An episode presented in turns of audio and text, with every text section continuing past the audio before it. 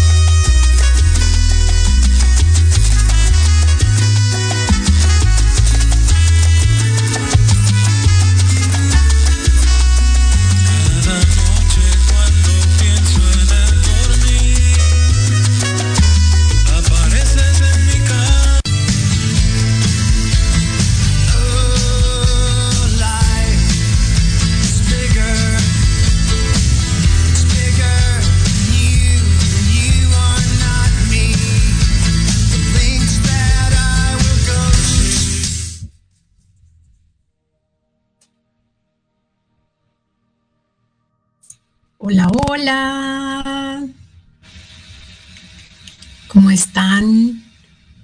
Espero que muy bien.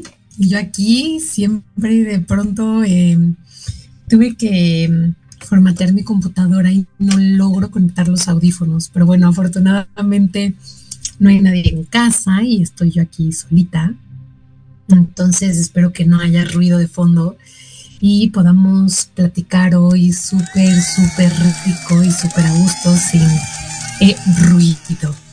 Y a veces el ruido, les digo siempre a mis chavos, que a veces el ruido viene de afuera, pero eh, pues como es afuera es adentro, ¿no?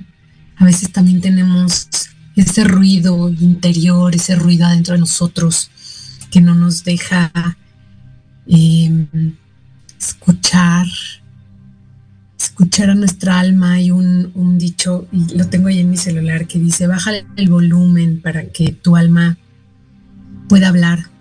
Pero yo creo que más bien es para que puedas escuchar a tu alma, porque el alma siempre nos está hablando, pero siempre hay tanto ruido. Afuera, afuera siempre estamos todos tan llenos de estímulos, ¿no? tan llenos de estímulos todo el tiempo, todo, todo, todo el tiempo, todo el tiempo, que de pronto esos estímulos también, les decía yo, como esta afuera es adentro, pero también como es adentro es afuera, y, de pronto eso eh, nos, nos llena también, eh, pues no le quiero llamar basura, es la palabra que me vino a la mente, basura, pero no le quiero llamar basura, no, no, no es basura. Eh, simplemente yo le diría distracción. Sería más bonito, ¿no?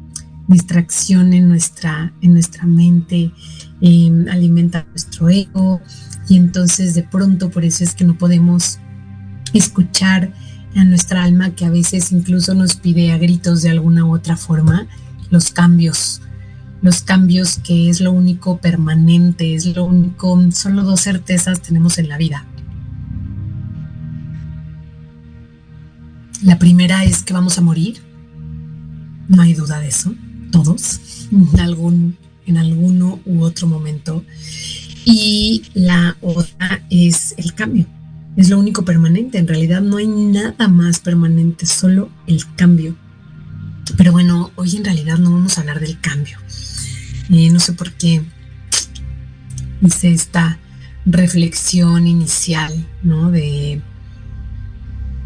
de lo difícil que es cambiar, de lo difícil que es darnos cuenta, darnos cuenta que, que nuestro interior nos grita, que nuestro interior nos pide porque hay ruido y bueno, pues hoy no hay ruido, hoy, no hay ruido, hoy estoy aquí sola en casa, bueno, con mi perrita por ahí a lo mejor.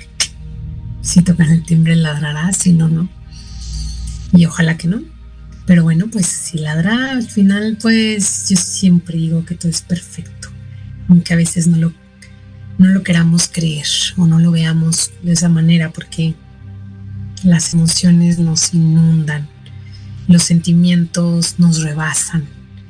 Y, hoy quiero hablar justamente de una de las, de las emociones que es facilísimo que nos rebase y que es una emoción que habitamos, habitamos muy seguido. Hace algunos programas hablaba yo del miedo y les, les decía que es una emoción que habitamos todos los días, que estamos todo el tiempo conectadísimos, por eso no nos damos ya cuenta que es miedo, porque la sentimos tan completa y absoluta y totalmente normal que no nos damos cuenta que estamos vibrando ahí con, con ella, estamos abrazando al miedo. Y, hoy voy a hablar de otra emoción que, que la verdad es que es una emoción con la que conectamos muy fácil. Mm, más allá del, del miedo con el que, que, siempre habitamos, o sea, que siempre estamos como constantemente, ¿no? Les decía yo esa vez que hablaba, que hablaba del miedo, que la respiración del miedo, y esto está científicamente comprobado, la respiración del miedo es una respiración eh, pectoral. Incluso les platicaba que es la única emoción de las seis básicas que propone Susana Bloch, porque les contaba yo que había varios autores sobre, sobre emociones y que pues no todos coincidían en, todas las emociones básicas, pero sí coincidían en, cuatro, ¿no? Que eran la alegría, el miedo, el, enojo y la tristeza. Son esas cuatro en las que todos los autores coinciden que son básicas. Eh, les, les, platicaba yo que las emociones básicas pues son emociones que todos sentimos iguales, todos los seres humanos vamos a sentir iguales, vamos a, nuestro cuerpo va a reaccionar igual ante ellas y son emociones que significan lo mismo. O sea, no lo mismo todas las emociones, sino lo mismo para todos nosotros, ¿no? Para todos los seres humanos, no importa la raza, el color, la religión, la nacionalidad, o sea, simplemente todos los sentimos iguales. Y, y Susana Blog hizo mucho, mucha investigación sobre estas emociones básicas. Ella incluye dos más, que son el amor tierno y el amor erótico les llama amor y luego las divide en ternura y erotismo. Pero bueno, hoy no vamos a hablar de esas, ya hablamos un poco del erotismo cuando vino Oray, que hablamos de sexualidad.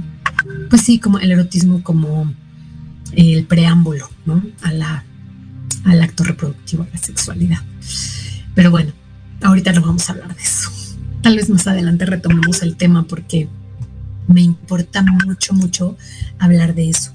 Entonces, eh, bueno, les decía que el enojo es eh, una de estas emociones básicas y Susana lo que hizo fue mucha investigación en laboratorio em, durante muchos años para comprobar, ella tenía esta hipótesis al ser observadora, eh, tenía esta hipótesis de que justamente mm, en nuestro cuerpo, no importa la persona, la edad, el sexo, el género, las preferencias, la nacionalidad, la raza, la religión, etcétera, etcétera.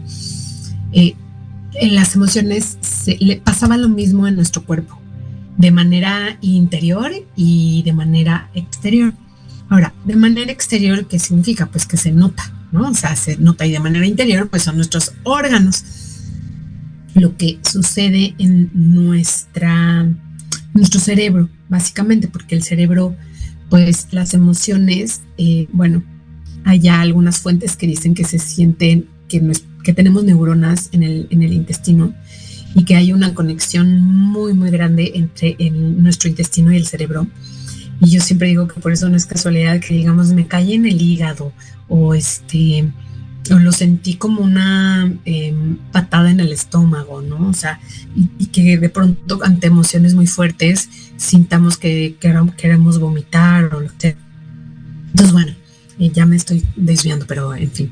Eh, volvamos al enojo. Bueno, a las emociones básicas. Pasan cosas en nuestro cerebro que activan eh, nuestros o desactivan nuestros sistemas biológicos, los sistemas corporales. Y eso se refleja también en nuestro exterior, eh, generalmente en, bueno, no generalmente, o sea, lo que dice Susana, en nuestro eje, o sea, la manera en que estamos eh, parados o sentados, puede ser, o sea, nuestro eje puede ser hacia adelante, o sea, como ahorita vamos a hablar un poquito de eso, hacia adelante, en medio, hacia atrás, como medio les digo yo a los chicos de borrachito, derretidos a diferentes tipos de eje y también en nuestra gesticulación, porque automáticamente el cerebro eh, cambia, hace que se cambien, que se muevan los músculos. Nuestro sistema musculoesquelético es el primero que responde ante el estímulo, ya sea de afuera o de adentro, y ahorita también hablamos un poquito de eso, aunque ya había hablado también cuando hablé del miedo. Eh, pero bueno, en eh, responde a este estímulo y nuestro cerebro responde al estímulo y manda las señales a todos nuestros sistemas para que se activen o se desactiven, dependiendo eh, el tipo de emoción. Entonces, bueno, hoy vamos a hablar del enojo y la verdad es que el enojo eh, tiene muy mala fama y, hay una razón por la cual tiene muy mala fama, porque el enojo muchas veces nos lleva a lastimar a otros o a lastimarnos a nosotros mismos. Y no tiene que ver realmente con la emoción propiamente dicha, sino con cómo reaccionamos ante esa emoción, cómo aprendimos o no a reaccionar ante esos estímulos que nos causan enojo. Em, el enojo, como ya lo dije, pues es una emoción básica, tiene un componente evolutivo muy importante que no es tan evidente como el del miedo, por ejemplo, que es protegernos. El del enojo también tiene que ver con un poco de protección y la verdad es que eh, tanto el enojo como el miedo, digamos que se encienden las mismas áreas en el cerebro de manera eh, distinta responde nuestro cuerpo ante ellas, pero se encienden en los mismos lugares. Entonces, ¿qué es lo que pasa? Tenemos el estímulo, el estímulo va al hipotálamo, del hipotálamo pasa a la amígdala, ambos en el cerebro, porque luego me dicen, la amígdala, las que están aquí en las anginas. No, esas no, esas son eh, diferentes, ¿no? La amígdala es un pues una glandulita que es del tamaño, ay, la verdad es que no me acuerdo si es como una nuez, creo que más bien es como una almendra, pero bueno, es ese tamañito, no es su almendra, o sea, no importa, que está justo como en la parte de atrás de nuestro cerebro, eh, en donde, ay, también les dije que íbamos a hablar eso, lo voy a tocar la primera semana de diciembre para no pararme con las emociones, pero eh, para acabar de como eh, cerrar todo el tema de las emociones, en una parte de nuestro cerebro que es el cerebro primitivo. El cerebro primitivo, pues como su manera lo indica, es el primitivo, el más, digamos, el primer cerebro que tuvo el ser humano, o sea, la primera parte de la evolución neurológica que tuvo el ser humano que tenía que ver con la sobrevivencia.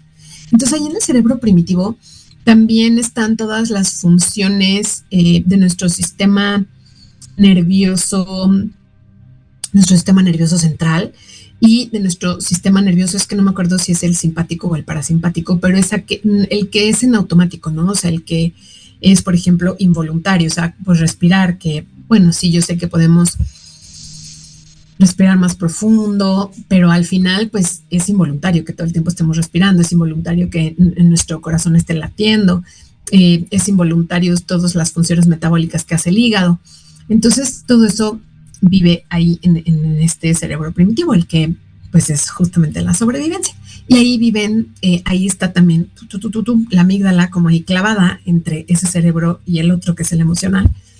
Ahí está como entre esos Entonces, bueno, pues llega el estímulo, pasa el estímulo al hipotálamo, el hipotálamo, eh, digamos que lo decodifica para ver qué significa, si ese estímulo nos pone en peligro, por ejemplo, o nos, o nos pone muy contentos. Y entonces lo que hace es que pasa esa información a la amígdala cuando nos pone en peligro y la amígdala activa un sistema que en inglés me gusta mucho cómo se llama porque es fly or flight, que significa vuela o, o huye.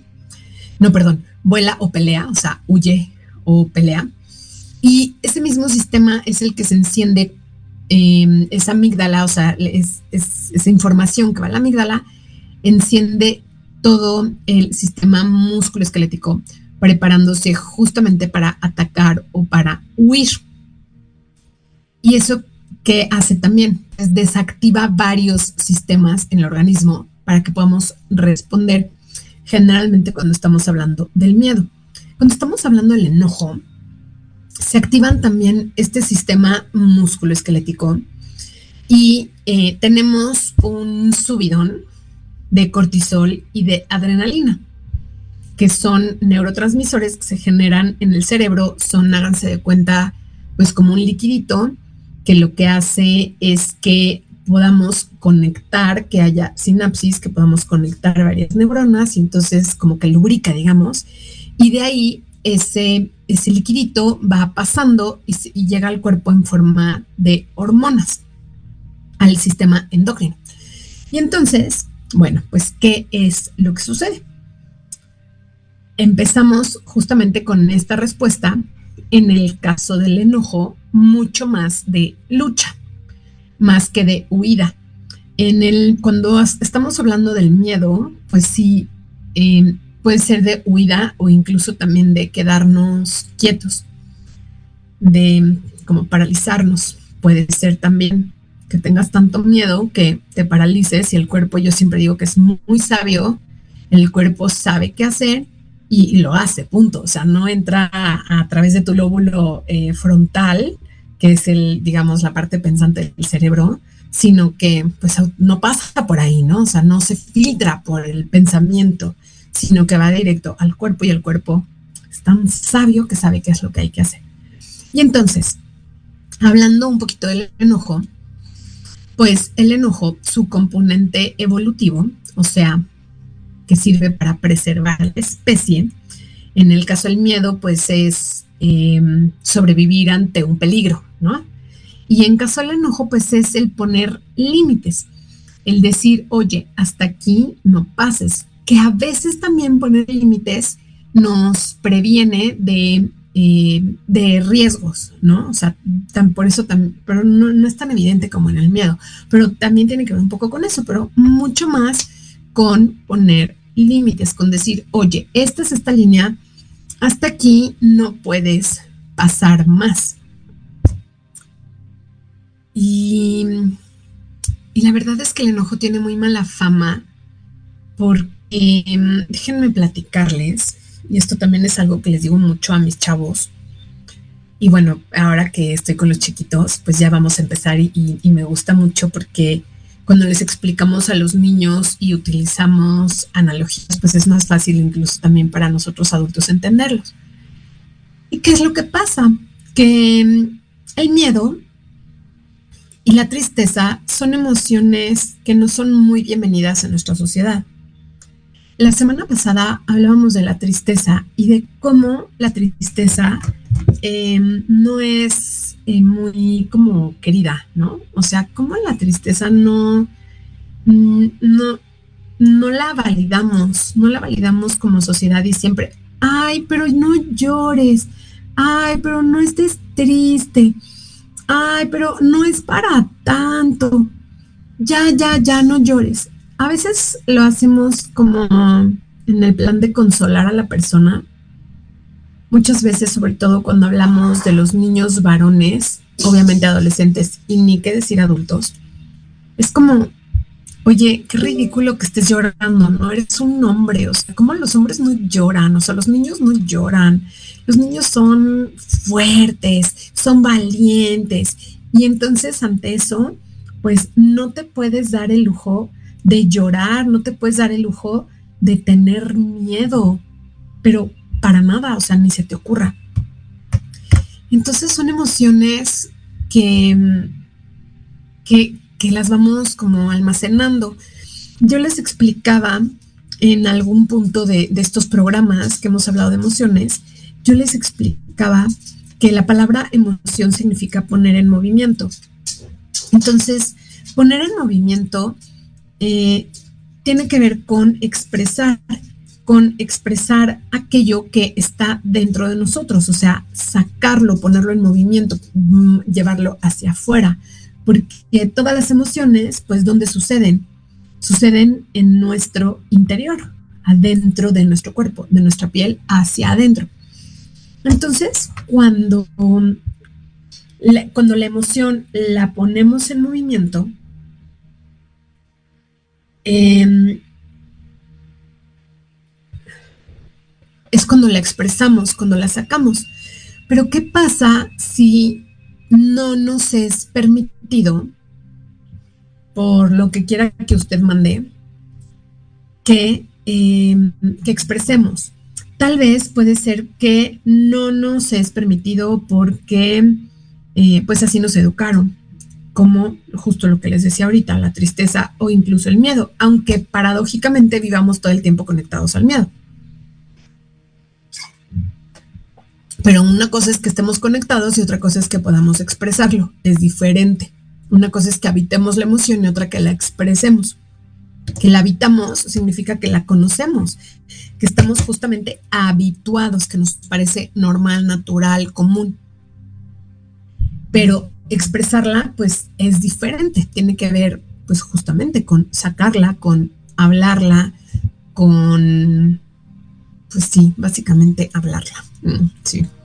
Eh, entonces, bueno, ¿qué pasa con el enojo? Pues que el enojo es una emoción que es como, por lo menos en México, yo no, desconozco en otros países. Bueno, sí puedo decirles en Brasil, por ejemplo, no es una emoción tan, tan bienvenida, o sea, no es como tan común. Aquí es muy común, o sea, aquí todo el, todo el tiempo la gente es muy agresiva, la gente es muy violenta, por lo menos en la Ciudad de México, no sé de qué otros lugares me estén escuchando. Si me quieren ahí mandar em, eh, por el, el, WhatsApp del radio, es buenísimo si, si me mandan eh, de qué lugar me están escuchando. Pero bueno, em, aquí en la Ciudad de México es muy común que estemos conectados a la, a la agresión, que, que obviamente su raíz es el enojo. Y bueno, voy a, voy a hacer un corte porque ya me están diciendo que necesitamos hacer un corte. Perdónenme que entré tarde, pero les digo que la tecnología no me ayudaba.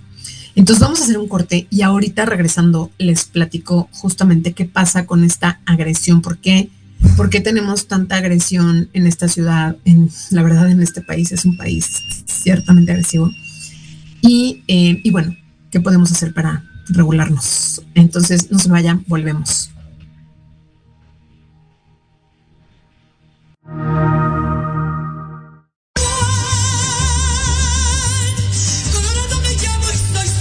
Escúchanos todos los miércoles en tu programa Dosis Mexicana de 5 a 6 de la tarde con Paloma Viajera y Andrick Meras por Proyecto Radio MX.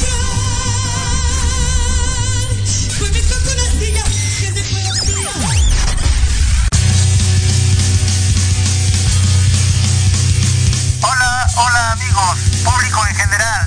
¿Deseas estar al tanto del ámbito deportivo y todo lo que lo rodea? Claro. En los apuntes del profe se te dará toda la información necesaria para que estés al día. Era hora. Acompáñame en Proyecto Radio MX todos los viernes de 2 a 3 de la tarde.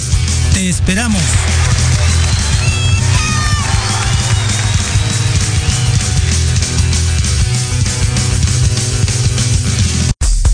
Hola amigos. Los invito a su programa donde hablamos de todo. Psicología, salud, belleza, fantasmas, deportes, música, esoterismo, espectáculos y más. Además contamos con invitados de lujo cada semana. Yo soy Ibis Liceo. Nos escuchamos todos los viernes de 11 a 12 del día por Proyecto Radio MX con sentido social.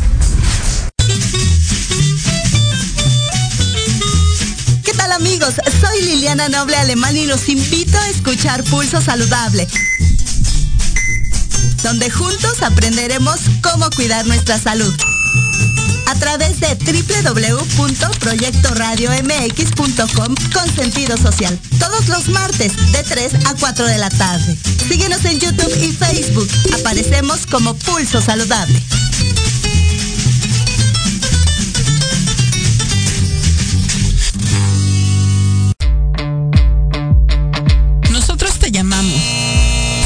La vacante. Te mantendremos en cartera. ¿Te gustaría encontrar un mejor trabajo? claro que sí. Sin chamba. Escúchanos todos los sábados a las 12 del día, en donde tendrás los mejores tips, herramientas, consejos de expertos para encontrar el mejor trabajo de tu vida. Solo por Proyecto Radio MX, con sentido social.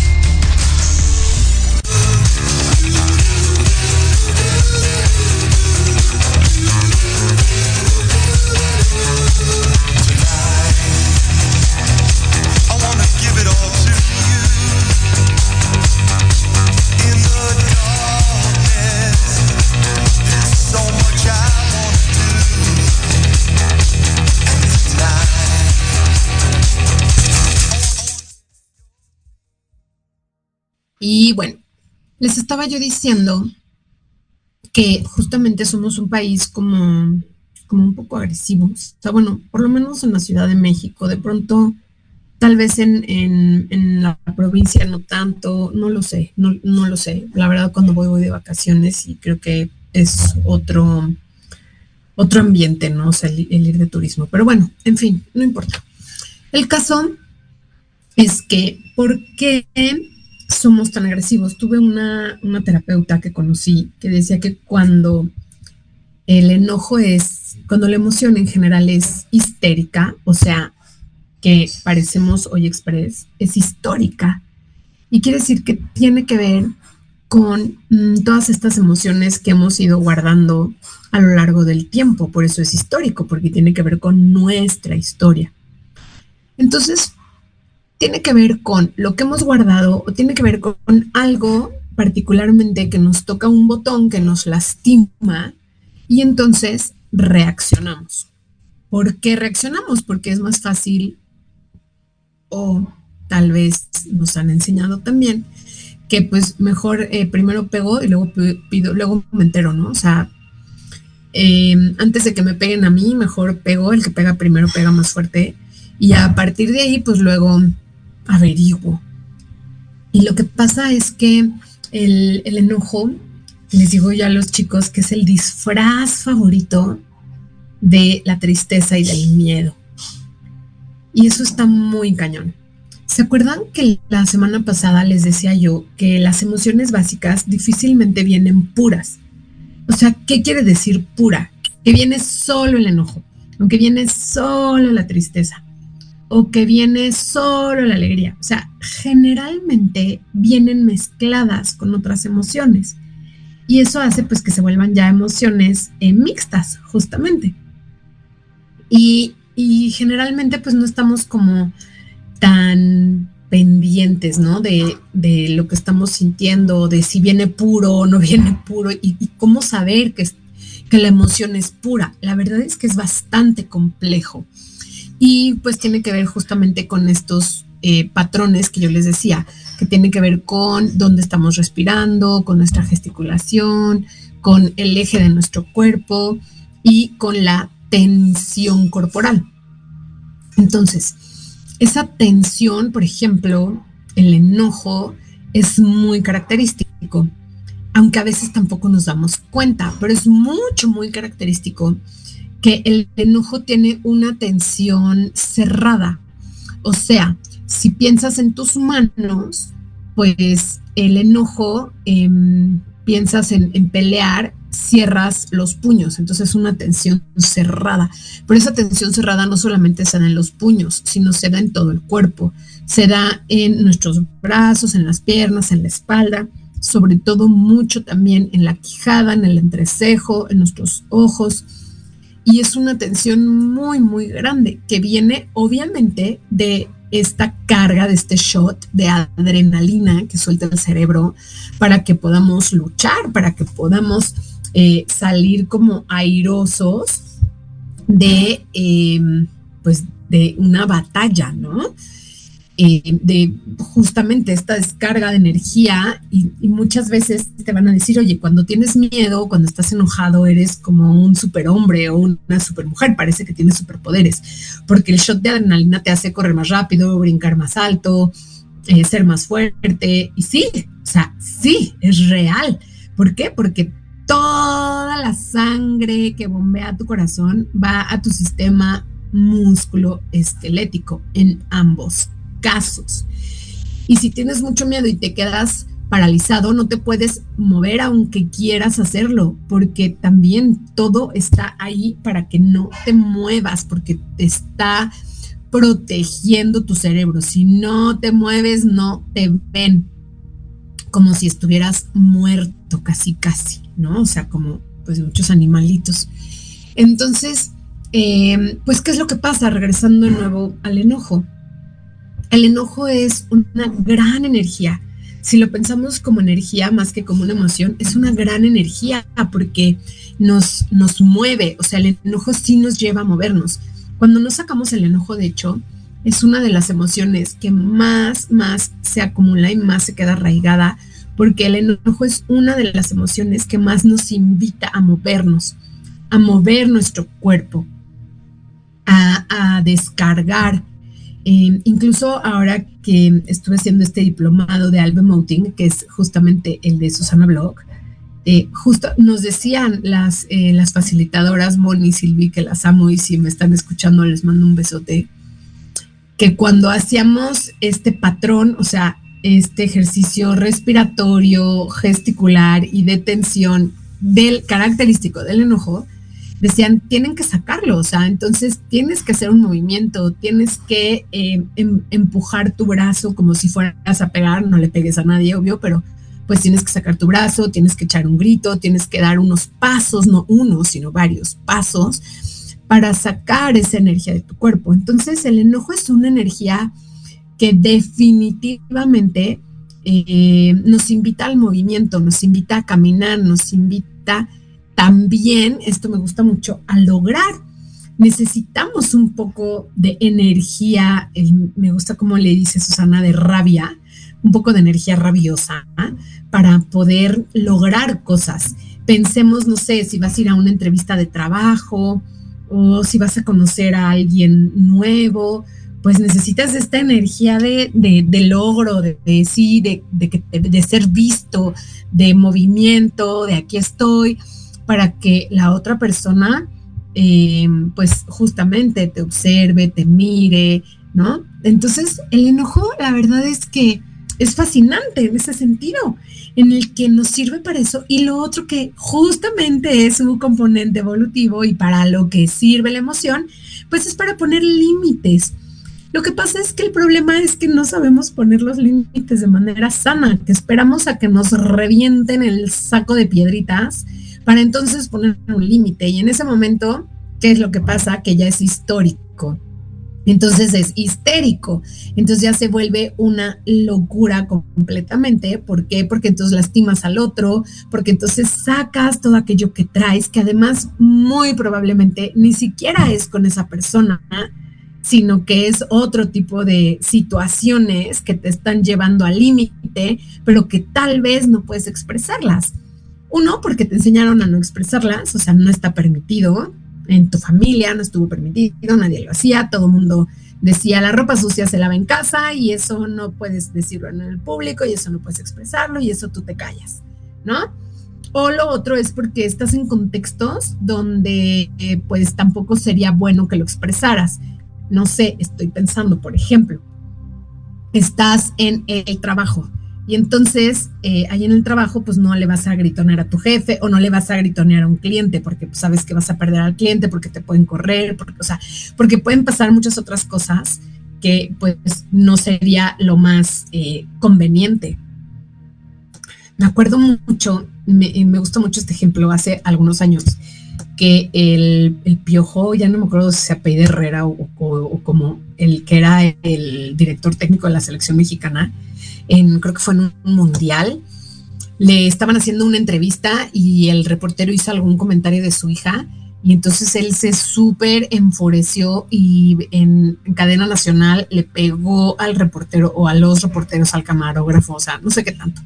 Y pues obviamente pues lo tuvieron que quitar de la selección mexicana y perdió también como muchos contratos que tenía de publicidad en ese momento. Luego pues probablemente la verdad ya no veo la televisión, pero creo que se fue recuperando un poco. Y bueno, luego lo van de ver contratado en otro lado. La verdad tampoco, no sé, no, no es un deporte que, que siga yo el fútbol. Pero al final me gustaba mucho usar ese ejemplo de cómo él, de no poder regular su reacción ante un estímulo que claramente lo que buscaba era, eh, pues, picarlo, ¿no? O sea, hacerlo enojar realmente, ¿no? Eh, él no pudo reaccionar de una manera correcta, de una manera asertiva, que eso es lo que tenemos que hacer cuando estamos enojados. Hablar y relacionarnos de manera asertiva, reaccionar de manera asertiva. Ahora, claro que es casi imposible. ¿Por qué? Porque no entra, acuérdense que les dije que biológicamente, pues, ¿qué es lo que pasa? Que el estímulo va directo al hipotálamo, directo a la amígdala y ¡pum! Reventamos. No pasa el estímulo por nuestra parte pensante. Entonces, pues no podemos pensar. Pero, ¿por qué llegamos a ese punto? ¿Por qué llegamos a ese punto de pegarle a la gente? ¿Por qué llegamos a ese punto de ir en el tráfico y sacar un bat y, pegarle a alguien este, porque te tocó el claxon, porque te pasaste el alto, o porque no te mueves, o qué sé yo, no lo sé. Pero, ¿por qué llegamos a ese punto? Justamente porque no podemos expresar las otras emociones, la tristeza y el miedo. Y entonces, agarramos el disfraz del enojo y disfrazamos a nuestras emociones, que además ni siquiera nos damos cuenta que tenemos tristeza ni tenemos miedo, simplemente muchas veces me pasa con, con los chicos en la escuela que dicen es que no sé ni por qué me puse así, o sea, entiendo que esto es demasiado, que no debí de haberme enojado tanto, no sé por qué hice esto. Y lo hacen justamente porque no hay salida de las otras emociones y entonces como esta pues no se ve tan mal, como estamos tan acostumbrados y como pues, te hace ver valiente y demás, pues entonces agarras al enojo, lo disfrazas, disfrazas a la tristeza y o al miedo de enojo y entonces respondes. Ahora, ¿qué podemos hacer para eh, regularnos? Pues bueno, creo que con todo lo que les he dicho del programa, pues hay algunas cosas que son muy evidentes, pero aunque sean evidentes las voy a decir. Pues la primera es desde luego eh, expresar las otras dos, ¿no? O sea, expresar, darnos cuenta cuando algo realmente nos entristece y validarnos la emoción a nosotros mismos. ¿Qué es validar nuestra propia emoción? Y validar nuestra propia emoción tiene que ver con mirarla, con darnos cuenta que está ahí, que existe, que está sucediendo, que está sucediendo dentro de nosotros, derivada de un estímulo que recibimos, ya sea externo o interno, que, tiene que ver con un pensamiento, y mirarla. O sea, simplemente mirarla. Podemos, incluso cuando la emoción es muy, muy fuerte, cuando nos invade, cuando sentimos que nos desborda, podemos escribir. A mí la verdad es una técnica que me encanta porque escribir eh, hace que se conecten nuestros dos hemisferios del cerebro y entonces podemos expresar de una manera más fácil de entender nuestro sentir, ya sea para otros o para nosotros mismos. Entonces escribir es una gran, gran, grandísima y excelente herramienta en donde me creo que me estoy enojando, pero no sé de dónde viene este enojo, no sé por qué, y tal vez ve qué sucedió antes, antes, antes, antes, antes, antes, y probablemente ahí encuentres esta razón. Pues es que me sentí humillado o me sentí, eh, no sé, tuve una pérdida muy grande y no puedo, eh, no he podido hacer el duelo de esta pérdida. La semana pasada hablábamos de las pérdidas, ¿no? De, los duelos, de cómo a veces pues, echamos la pérdida abajo de la alfombra y no la queremos mirar porque es muy dolorosa. Entonces, es importante mirarla, es importante ver, es importante... Eh, yo les digo a los chicos y tengo esta creencia, alguna vez fui con una gran maestra de danza terapia, que la verdad es que me encantó y ella decía que en realidad eh, la raíz de estas emociones mal llamadas negativas, eh, yo me gusta más ponerles incómodas, ¿no? De estas emociones mm, incómodas que no son tan bienvenidas por, por nosotros mismos ni por los demás, que esa raíz realmente el miedo. El miedo a no ser suficiente, el miedo a perder a alguien, el miedo a no ser visto, el miedo a no pertenecer, el miedo a que no nos quieran, el miedo a morir, el miedo a no poder eh, cumplir nuestras propias expectativas o peor aún las de los otros, el miedo a em, al fracaso, o sea, cuando ella lo dijo yo, o sea, fue así como, ¡pum!, me voló la cabeza y, es algo que no dicen en realidad ninguna teoría que tenga que ver con la inteligencia emocional y con las emociones, pero a mí me hizo mucho sentido.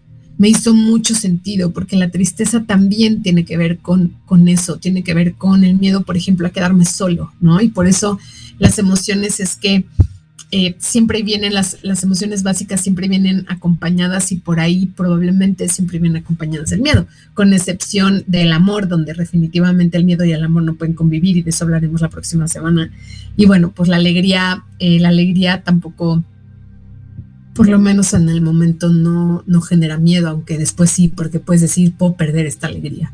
Entonces, eh, pues una, una de las herramientas sería mirar realmente si ese enojo que tienes, para empezar, si es un enojo o si es un enojo, eh, eh, una tristeza disfrazada de enojo o un miedo disfrazado de enojo. Eso será lo primero. Y lo otro es eh, pues hacer una lista de todas estas cosas que te detonan, que te detonan, que te detonan, que te detonan y darte cuenta si realmente son estas cosas las que te están detonando, que bueno, sí te están detonando, pero si realmente es por eso que te enojas o es porque traes cargando un costalito como demasiado grande, que no has querido ver, que no has querido explorar y obviamente que no has expresado lo que pasa dentro de ese costalito. Que eso, pues ahí, ahí es donde vienen, pues en estas dos partes donde viene la historia, ¿no? Oye, no sé, por ejemplo, yo les voy a decir, a mí me enoja muchísimo que me griten. Es algo que me detona mucho, me detona mucho, mucho, mucho que alguien me grite. Y entonces, eh, muchas veces cuando, cuando alguien me grita, entonces yo pues grito más fuerte, entonces yo me pongo muy loca, se me olvida que hay, que hay gente alrededor o que pasan cosas alrededor. Entonces, como ya sé que eso me pasa y sé de dónde viene además también, o sea, sé por qué reacciono así ante los gritos. Em, entonces, ¿qué es lo que hago? Cuando veo que alguien me empieza a subir el tono de voz, porque el grito no es, no llega de repente, o sea, empieza, va increciendo, ¿no? El, el tono de voz. Entonces, cuando veo que va subiendo el tono de voz, en ese momento paro y le digo a la persona, no puedo seguir hablando contigo, me estás subiendo, dulcifícame tu tono, porque yo en esta, de esta manera yo no puedo seguir hablando contigo. Una herramienta también eh, que me gusta mucho y no me ya se me acaba el tiempo, pero no me quiero ir sin antes decírsela, es la pausa. Es la pausa. Y la pausa no es una pausa e inmediatamente sigo. O sea, eso no, cuando estás muy enojado, eso no funciona. Tienes que hacer una pausa grande, una pausa de varias horas, pudiendo ser, o incluso hasta días. Eh, mucha gente dice, ay, nunca te vayas a dormir enojado con tu pareja. O sea, pues es que si no lo puedes resolver en el momento, o sea, no, peor vas a acabar, ¿no? Si quieres resolverlo cuando tú no estás en condiciones o el otro no está en condiciones, o con tus hijos. Pero entonces verbalízalo, o sea, no hagas la ley del hielo, porque la ley del hielo es pasivo-agresiva y lastima mucho más que las palabras muchas veces. Entonces verbaliza, en este momento estoy muy enojada, en este momento no puedo hablar contigo porque lo único que, que voy a hacer es lastimarte y no quiero. Necesito que me des un espacio para poder tranquilizarme. Magia pura. No quiere decir que eso inmediatamente te va a quitar el enojo, pero sí quiere decir que no vas a lastimar al otro y que cuando hables con el otro lo vas a hacer desde tu parte más adulta, desde tu parte donde sí va a intervenir tu pensamiento, donde sí van a intervenir tus filtros para no lastimar al otro y para no permitir tampoco que el otro te lastime y atacarlo entonces, ¿no? Porque ¿qué pasa? Sentimos que nos va a lastimar, entonces atacamos y lastimamos nosotros primero. Entonces, esas pausas sirven muchísimo, esas pausas sirven incluso con nosotros mismos, sirven con otros adultos, cualquiera que sea, em, en el trabajo, sirven, em, sirven con, definitivamente con los hijos, con los hermanos, con los padres. Eh, cuando nosotros tomamos control, sí, sí control, no, no es que controlemos nuestras emociones, pero cuando nosotros tomamos el control de quiénes somos y decimos, ok, acepto me miro a mí misma que en este momento no estoy en condiciones de entablar un diálogo o tú, tú te estoy viendo que no estás en condiciones de entablar un diálogo conmigo, entonces dejemos esto para cuando ambos estemos en condiciones y podamos hablar de manera pacífica sin lastimarnos, con filtros, con filtros que no nos lastimen y que no digamos cosas o hagamos cosas de las cuales después nos vamos a arrepentir y entonces va a entrar la culpa, que ese es otro asunto. otro día hablaremos de la culpa, que la verdad es que, hijo, la culpa es de las peores emociones. Pero bueno, hoy no vamos a hablar de ella. Hoy simplemente quiero ya eh, ir cerrando y bueno, darles como justo estas herramientas. Desde luego, respirar, o sea, cuando estamos hablando del enojo, les, les repito que tiene que ver la emoción, hay una expresión corporal de la emoción, una corporalidad. Entonces, cuando cambiamos esa corporalidad, es más fácil regular la intensidad de la emoción, el enojo y cualquier otra. Entonces, eh, yo creo que más adelante también tengo que hacer notas de todo lo que les quiero decir. Más adelante les voy a dar una herramienta justamente para regularnos cualquier emoción, pero en el caso del enojo, pues por ejemplo, cuando estamos muy enojados, mm, nuestro eje es hacia adelante, o sea, nos, porque estamos amenazando al otro. Entonces, eh, es hacia adelante nuestro eje. Entonces, con mover tu eje hacia el centro, con respirar de manera redondita, o sea, el mismo aire que entra es el mismo aire que exhala, entra por la nariz, sale por la boca y que sea la respiración abdominal. Con eso podemos regular la intensidad de cómo sentimos la emoción a través de nuestro propio cuerpo, que es la magia de Alba Moutin. Y eso me encanta.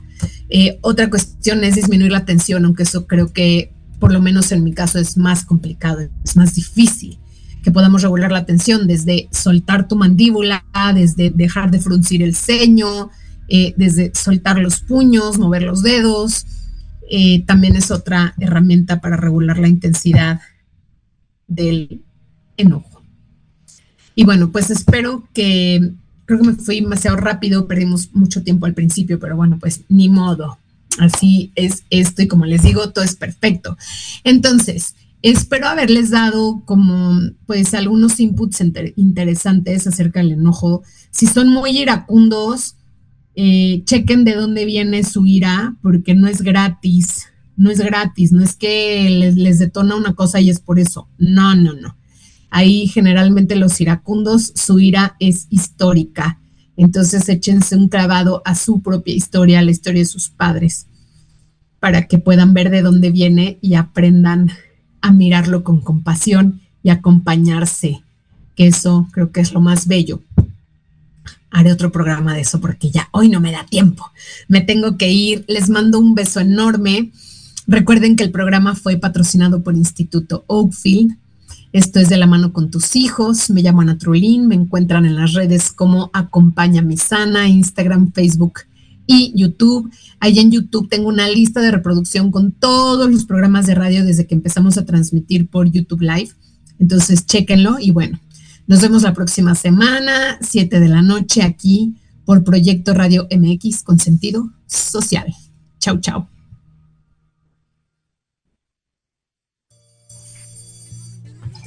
Llegado. Pero los esperamos la próxima semana en punto de las 7 pm. Recuerden seguirme en mis redes sociales para más contenido. Me encuentran en YouTube, Facebook e Instagram como Acompaña Mi Sana. El programa fue patrocinado por el Instituto UFI, la mejor opción para el desarrollo académico y emocional de tus hijos.